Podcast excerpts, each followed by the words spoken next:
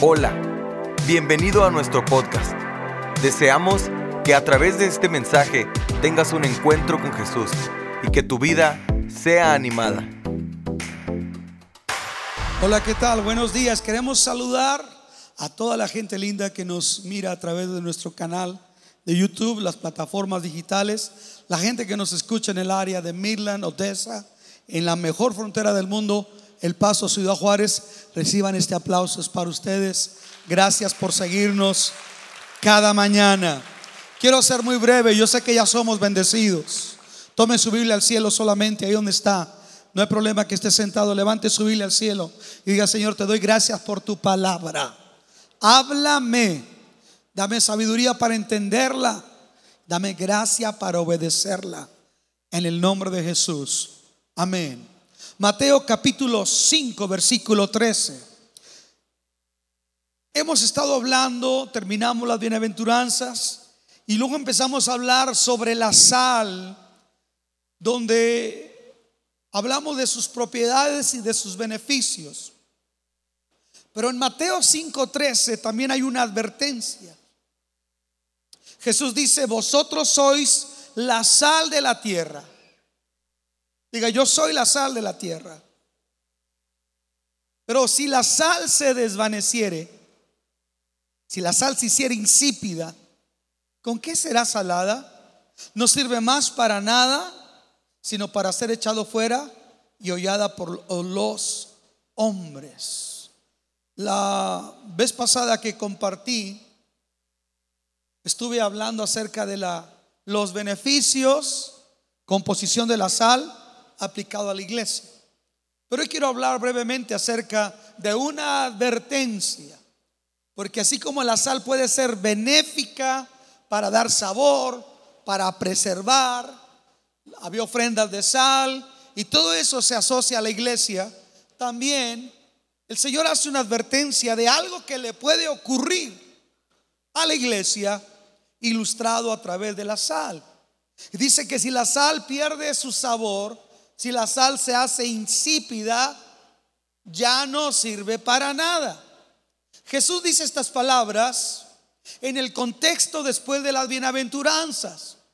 Bienaventurados los pobres en espíritu, porque de ellos en el reino de los cielos. Bienaventurados los misericordiosos, porque ellos alcanzarán misericordia. Bienaventurados cuando fueren perseguidos, etcétera, etcétera. Y, y nos describe el carácter de lo que debe de ser las virtudes que nosotros debemos de tener como hijos de Dios. Escuche esto, porque si nuestra fe solamente tiene dones, pero no tiene virtud, ¿sabe una cosa? Nuestra fe no, no tiene ningún impacto. Los milagros solamente son campanas para atraer, pero la virtud no está en el milagro. La virtud está en que la persona pueda conocer a Jesús como Salvador y entonces la persona puede entrar a una realidad de una vida nueva. Dios quiere que nosotros seamos la gente más bendecida, más feliz, más realizada. Dios quiere que seamos la gente con mayor gozo porque le tenemos a Él dentro de nuestro corazón. Alguien diga amén. Y cuando nosotros somos eso, nosotros somos como la sal. Le damos sabor al mundo, preservamos el mundo con los valores de la palabra de Dios y con los principios del Evangelio. Pero hay una realidad que, que tampoco podemos e, e, evitar y, y evadir y tenemos que tocarla.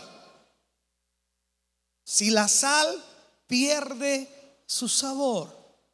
Hoy quiero hablar de la descomposición y la inutilidad de la sal. Así como Jesús hace énfasis en los beneficios de la iglesia, hermano, ilustrada a través de la sal. Él también nos habla de cómo la iglesia puede entrar en un estado de, degeneración o de descomposición. Quiero que comencemos por considerar el conocimiento que Jesús tenía de la sal en el tiempo que él vivió en su ministerio terrenal. La sal se usaba en los hornos. Los hornos estaban afuera y la sal se usaba como aislante debajo de unos este Ah, se me está olvidando el español y el inglés también. Como ese que se usa para poner, hermano, que pone right, ¿cómo se llama? Loseta. ¿Cómo se, pero cómo se, otro nombre?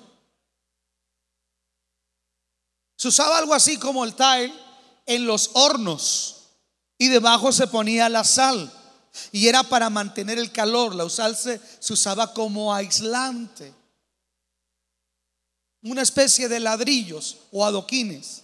Entonces la sal se usaba como aislante en los hornos para mantener la temperatura. Ese era el conocimiento que el Señor tenía de la sal. Y la sal únicamente se degradaba o se descomponía después de haber estado mucho tiempo expuesta a altas temperaturas de calor. O sea que la sal para que se descompusiera tenía que haber pasado por un proceso largo de haber servido como aislante a varias eh, eh, fuertes de temperatura. Era solamente como la sal entraba en estado de descomposición. Y es lo que Jesús tiene en mente cuando ilustra el estado de descomposición que puede tener la iglesia y que ahí le va. Proféticamente Jesús dijo que la iglesia en los últimos días no sufriría ya la sana doctrina, vendrían a, vendría la apostasía, vendrían falsos maestros, falsas doctrinas y la misma iglesia iba a enfrentar el reto de mantener su esencia, su pureza, su consistencia y por consiguiente su efectividad. Cuando la sal dejaba de ser esa propiedad que tenía y se degradaba, ya no servía para nada. Y el único uso que se le daba a la sal es que la sal, por ejemplo, los romanos la usaban cuando abrían caminos, ellos tiraban sal en la tierra. La sal era para que no creciera ninguna planta y el camino quedase despejado. Escuche esto. Por eso Jesús dijo, cuando la sal pierde su sabor ya no sirve para nada. No puede volver a tener eh, su propiedad de nuevo. Y solamente sirve para echarse y ser pisoteada en los caminos. Porque es lo que hacían los romanos. El imperio romano hacía carreteras y escuche, donde hacían el camino lanzaban sal. Y entre más pisoteaban esa sal, ese camino jamás volvería a volver a crecer algo. En, en la escritura yo encuentro que en el Antiguo Testamento nos enseña cómo la sal fue usada en un símbolo, símbolo de maldición. Y está en jueces capítulo 9, versículo 45. Dice, jueces 9:45, Abimelech combatió contra la ciudad durante todo aquel día hasta que la conquistó matando a todos sus habitantes. Y luego dice, arrasó la ciudad y esparció sal sobre ella. Esparcir sal era sinónimo de maldición, de degradación, de algo que no servía. Si usted le crecen hierbas entre la piedra, si usted tiene una, un, landscaping así de piedra, se dice que lo que le puede ayudar para que no gaste, simplemente eche sal donde crecen esas hierbas y no vuelve a crecer nada. Escuche, esta práctica era considerada una maldición en el Antiguo Testamento. Cuando una ciudad era devastada, para que no volviesen a crecer sus viñas y para declarar la maldición, esparcían sal por ella. Era sinónimo de juicio. Sal ya no en un estado de dar sabor. Sal ya no en un estado de preservar, sino sal ahora para destruir. Y la única sal que se debe usar así es la sal que ha perdido su consistencia. Y Jesús dijo, si la sal se vuelve insípida, ya no sirve para nada. ¿Por qué Jesús considera importante hablar de la sal descompuesta en relación a la iglesia? ¿Por qué? ¿Sabe? Algo que me llama a mí la atención de la fe cristiana, que me habla de la veracidad de la Biblia, por ejemplo, el libro del mormón no me habla de las barbaridades de José Smith. Algunos tratados de los testigos de Jehová no me hablan de las barbaridades de Charles Taze Russell. Aún el Corán hay muchas cosas que no trata acerca de la personalidad de Mahoma. A Mahoma le daban ataques. Era un hombre desquiciado, Mahoma. Era un hombre que muy grande agarró, era pedófilo incluso Mahoma. Pero sabe, esos libros ocultan todo aquello que no es agradable de aquellos que los escribieron. Sin embargo, en la Biblia, algo que me garantía la inspiración de la Biblia es que Dios no tiene complejos de inferioridad y Dios no tiene reparo en mostrar el lado vulnerable de los hombres y mujeres que Él llamó. ¿Alguien está aquí? La Biblia me enseña que Noé se embriaga y comete un error. La Biblia me enseña que Abraham miente para que no sea asesinado. La Biblia me enseña que Moisés, en lugar de hablarle a la piedra, a la roca, la golpea. La Biblia me enseña que Elías siente temor y se quiere morir. La Biblia me enseña que Pedro niega a Jesús. Lo que le quiero decir, la Biblia no tiene reparo en enseñarnos la vulnerabilidad de las personas a quien llama. Porque al final del día, Dios no está llamando a gente perfecta. El perfecto hace equipo con los imperfectos para lograr algo glorioso. Alguien diga amén.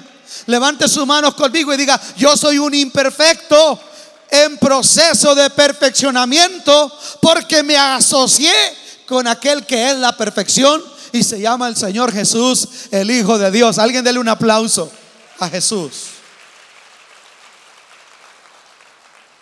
Entonces la Biblia no tiene reparo en reconocer una realidad. Algo que yo siempre tengo en cuenta del pastor, y yo siempre lo he creído, y es una enseñanza que él siempre que viene se sienta y me dice, Luis, tienes que hablar de esto. Es que eh, muchos seminarios enseñan que va a sonar la trompeta, Cristo va a aparecer en las nubes, que todas las señales ya están cumplidas y que toda la iglesia va a ser arrebatada. Pero la realidad es que no toda la iglesia va a ser arrebatada. La parábola de las diez vírgenes me dice que cinco serán arrebatadas y cinco se van a quedar. Que estarán dos en el campo, uno será tomado y otro será dejado. Que estarán dos en el molino, una será tomada, otra será dejada que estarán dos en una cama, hablando de una pareja, uno será tomado y otro será dejado. Y no es porque Dios quiera dejarlo, sino porque no están listos viviendo las virtudes, lo que dice las bienaventuranzas, no están viviendo la realidad del Evangelio, no están llevando la cruz, no se están negando a sí mismo y por consistencia son sal insípida que no produce ningún impacto en su alrededor. Cristo no viene por gente a medias. Cristo viene por gente comprometida totalmente con Él. Alguien diga amén. Cristo viene por una iglesia que le ama a Él más que al mundo y más que a todas las cosas. ¿Saben una cosa? Yo estoy cansado y estoy harto de ver gente aquí arriba, apasionada, gritando y haciendo circo. Y, el día de mañana o en la noche están en un concierto mundano. Eso no es lo que la Biblia me dice. Cuando la Biblia habla de santidad, cuando la Biblia habla de consagración, está hablando que somos lo que Dios dice que podemos ser y por consecuencia podemos producir el impacto para lo cual nosotros fuimos llamados. Estamos aquí. Escuche. La iglesia de hoy, hoy tenemos mega iglesias. En los 50 no existían mega iglesias. Pero déjeme le digo algo, que este dato es terrible.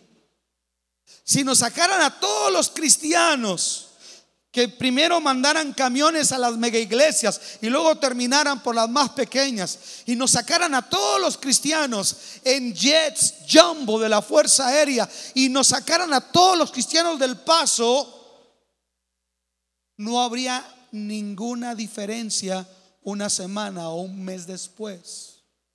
¿Sabe por qué? Porque no testificamos de nuestra fe porque no modelamos el carácter de Cristo en nuestra forma de vivir. Porque somos gente que tiene una membresía que se da un baño de espiritualidad el domingo para callar la conciencia, pero no somos gente que verdaderamente esté llevando la cruz, esté siendo sal, esté siendo un testimonio y por consecuencia el cristianismo está pasando lo que está pasando. El pastor hablaba ahorita de cómo los matrimonios del mismo sexo y todo eso. ¿Sabe eso por qué pasó? Porque la iglesia, escuchen, la iglesia fue la que bajó la guardia. Fuimos nosotros los que dejamos de llamar a las tinieblas tinieblas y a la luz luz. Somos nosotros los que dejamos de escandalizarnos ante aquello que teníamos que levantar la voz. Somos nosotros los que nosotros nos hicimos a este mundo. Y Pablo dice, no se hagan a la forma de este mundo. Cuando la sal pierde su sabor, no sirve para nada. Para nada. Si usted supiera que todo el norte de África era cristiano, hoy es musulmán. Si usted supiera que una de las mezquitas más grandes del Medio Oriente en un momento fue la iglesia de Éfeso, de la que nosotros leemos la carta y en el Apocalipsis. Hoy es una mezquita. Sin embargo, esa iglesia, cuando el Señor le habla en Apocalipsis capítulo 3, y le empieza a hablar a las iglesias. Es más, yo quiero que lo vean conmigo, no van a decir que estoy contando mentira. Quiero que lo vean brevemente. Apocalipsis capítulo 3, porque hoy termino temprano. Apocalipsis 3, perdón, Apocalipsis 2, verso 1, dice, escribe al ángel de la iglesia en Éfeso, el que tiene las siete, las siete estrellas en su diestra. El que anda en medio de los siete candeleros de oro dice esto, yo conozco tus obras y tu arduo trabajo y paciencia y que no puedes soportar a los malos y has probado a los que se dicen ser apóstoles y no lo son y los has hallado mentirosos y has sufrido y has tenido paciencia y has trabajado arduamente por amor de mi nombre y no has desmayado. Pero tengo contra ti que has dejado tu primer amor. Una iglesia dinámica, trabajadora, incluso con discernimiento espiritual, pero que había caído en la inercia, en la rutina y había dejado su primer amor. Entonces el Señor termina diciéndole, Recuerda por tanto de dónde has caído y arrepiéntate y haz las primeras obras, pues si no vendré pronto a ti y quitaré tu candelero de su lugar si no te hubieres arrepentido.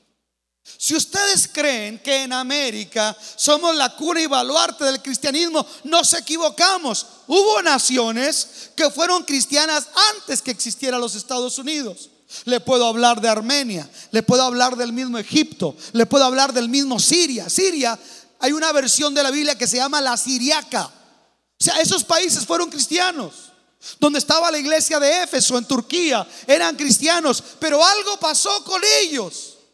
Fueron sal que perdió su consistencia fueron sal que se hizo insípida y fueron sal que recibió una advertencia que el Señor le dijo, hey, hey, muy bonito, muy bonito el edificio, vamos a traerlo a nuestro contexto. Qué lindas pantallas, qué lindo. Bueno, no trabajaron las luces, qué buen edificio. Comparado con otros lugares, aunque no tenemos refrigeración, estamos súper bendecidos. Pero saben una cosa, cántico nuevo. Saben una cosa, dice el Señor, tengo algo contra ustedes, que en cuanto salen de aquí, yo no soy su prioridad. Tengo algo contra ustedes, que traspasan mi gloria por lo que no aprovecha. Tengo algo contra ustedes, que viven una doble vida y una vida de religiosidad. Tengo algo contra ustedes, que aunque usan mi nombre, para decir, in God we trust, viven como hijos de las tinieblas. Tengo algo contra ustedes. Por eso les estoy enviando terremotos, huracanes, incendios y problemas en las escuelas, porque quiero que se arrepientan y vuelvan a su primer amor. Cada día una iglesia se cierra en los Estados Unidos. ¿Sabe dónde está el cristianismo entrando, la sangre nueva a, los Estados Unidos? Las iglesias que están creciendo son las de contexto latinoamericano, de inmigrantes. Pero aún muchos de nosotros hemos adoptado, mire, mire pastor, a veces los hispanos agarramos del anglo, ponernos el arete, rayarnos acá la cajuela, agarramos todas esas cosas pero no agarramos la generosidad de ellos. Hello, escúcheme. ¿Y sabe qué pasa?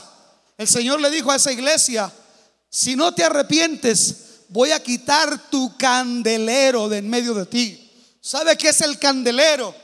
Es la pasión por Dios y por su palabra. ¿Sabe qué es el candelero? Es el avivamiento de Dios, el mover del Espíritu Santo. ¿Sabe qué es el candelero? Dios guiando e iluminando a su iglesia. Y el Señor le dijo a la iglesia de Éfeso, si no te arrepientes, voy a ir y voy a quitar tu candelero. Hoy usted puede ir a Estambul y puede visitar lo que fue la iglesia de Éfeso. Hoy es una de las mezquitas más grandes del mundo. Hoy usted puede ir a Alemania, puede ir a Inglaterra y puede encontrar que en aquellas iglesias donde predicaron reformadores, hoy son solamente museos. Escuche, hoy usted puede ver que muchas iglesias están cerrando la gente deja, mire, ahorita me platicaba el staff, tenemos que tomar una decisión, pastor, porque el 4 de julio cae en miércoles y la gente no viene, porque si la gente, sin, Navidad que celebramos a Jesús, cae en domingo, la gente no viene. Yo no sé qué nos pasa. Hoy tenemos que hacer todo en base a lo que ustedes quieren, a lo que ustedes pueden, porque ya no hay pasión, ya no hay gente interesada que quiera hacer sal. Alguien diga amén. Ya, ya somos nosotros que Dios se acomode a mi necesidad y no yo a lo que Dios dice. Somos sal que ha perdido su sabor. Si cada uno de nosotros ganara dos personas por año, escuche, si cada uno de nosotros ganase dos personas por año, aquí no cabríamos. El problema es que nosotros creemos que alcanzar a los perdidos es tarea del pastor. Para eso pago mis diezmos, para eso yo doy ofrenda, para que Él se encargue. No, Señor, Jesús dijo que usted es sal. Usted tiene que tener sabor. Usted tiene que preservar. Porque si la sal se vuelve insípida, no sirve para nada. En la mañana veníamos mi esposa y yo a la iglesia y pasamos por Chick-fil-A. A Chick-fil-A le hago comercial gratis. El Chick-fil-A cerrado en domingo. Y esa compañía tiene récord de ventas. Pero no trabajan en domingo porque son cristianos.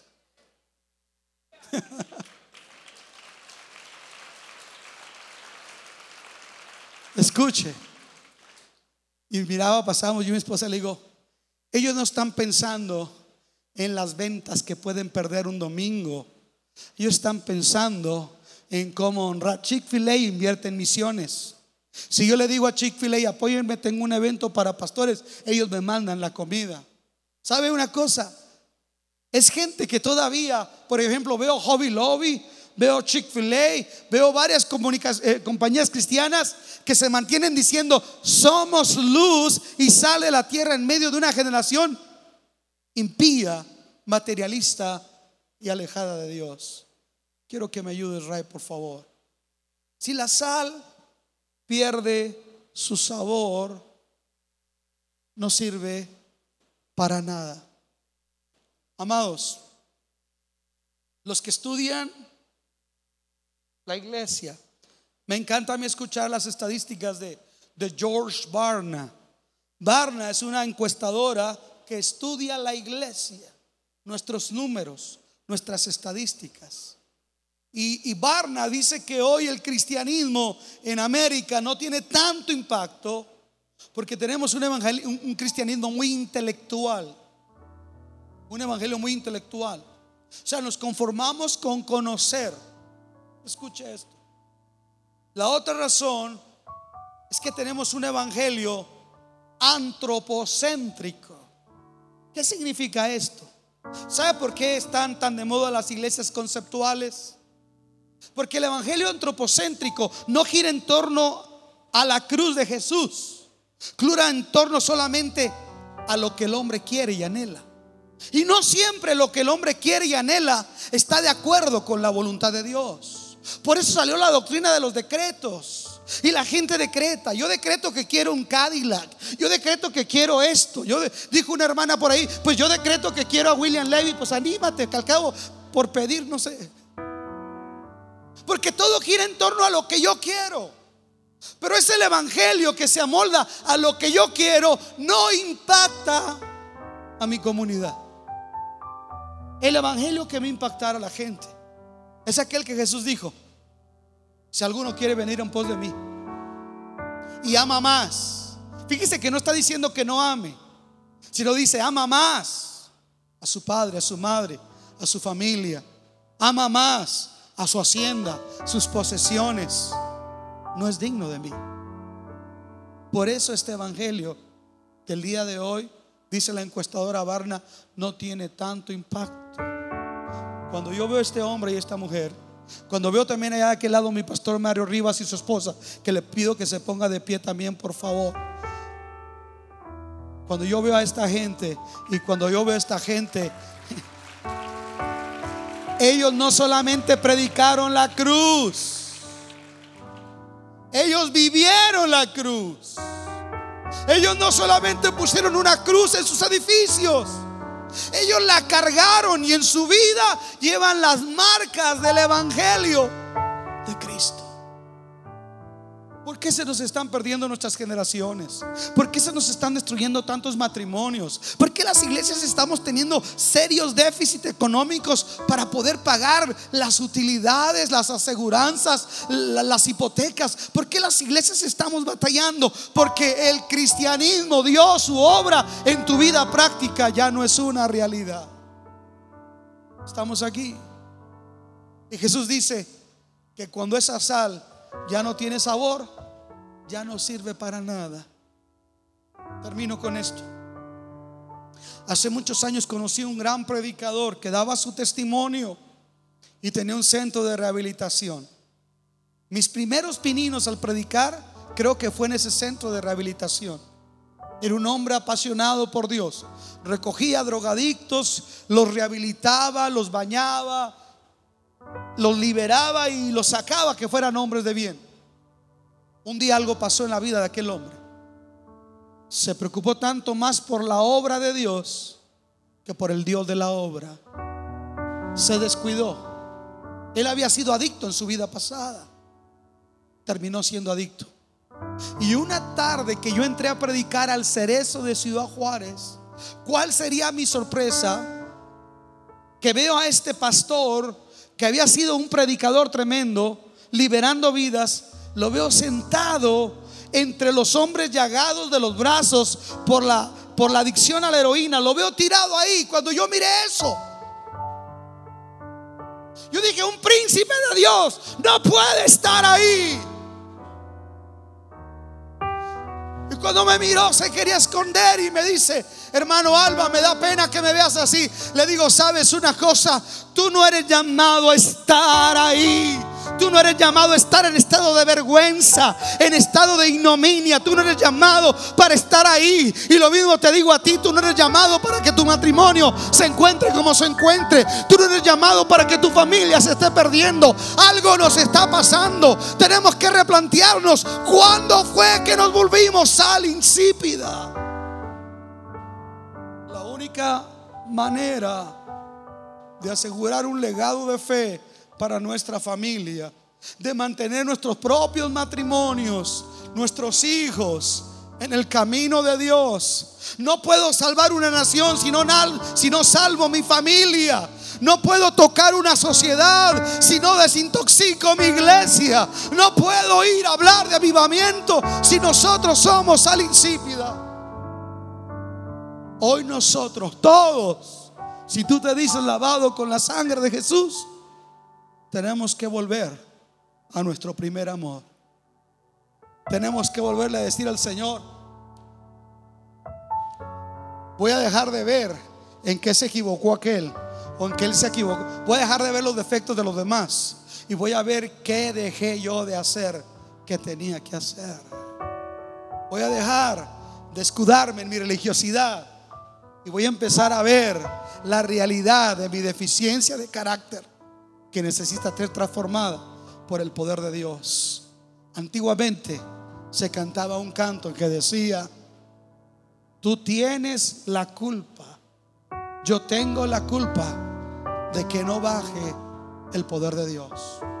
Si ustedes creen que la iglesia no va a ser tocada en los Estados Unidos, la Catedral de Cristal, el famoso programa de Robert Schuller y la hora de poder terminó en bancarrota y la diócesis de Los Ángeles, la diócesis católica, terminó comprando un edificio que fue testimonio de bendición y avivamiento. ¿Qué garantías tienes tú de que tu familia termine en ruina? Que tu familia termine destruida porque tú bajaste la guardia y dejaste de ser sal con consistencia. O yo no sé usted, tal vez a algunos mi sermón les puede caer mal. Tal vez no hay oído en los oídos de algunos. Pero déjame te digo una cosa. Yo estoy aquí para decirte, si tú no quieres, yo y mi casa y mi staff y mis seguidores y mis discípulos y los que verdaderamente aman a Dios, yo y mi casa y mi familia serviremos al Señor. Póngase de pie, por favor.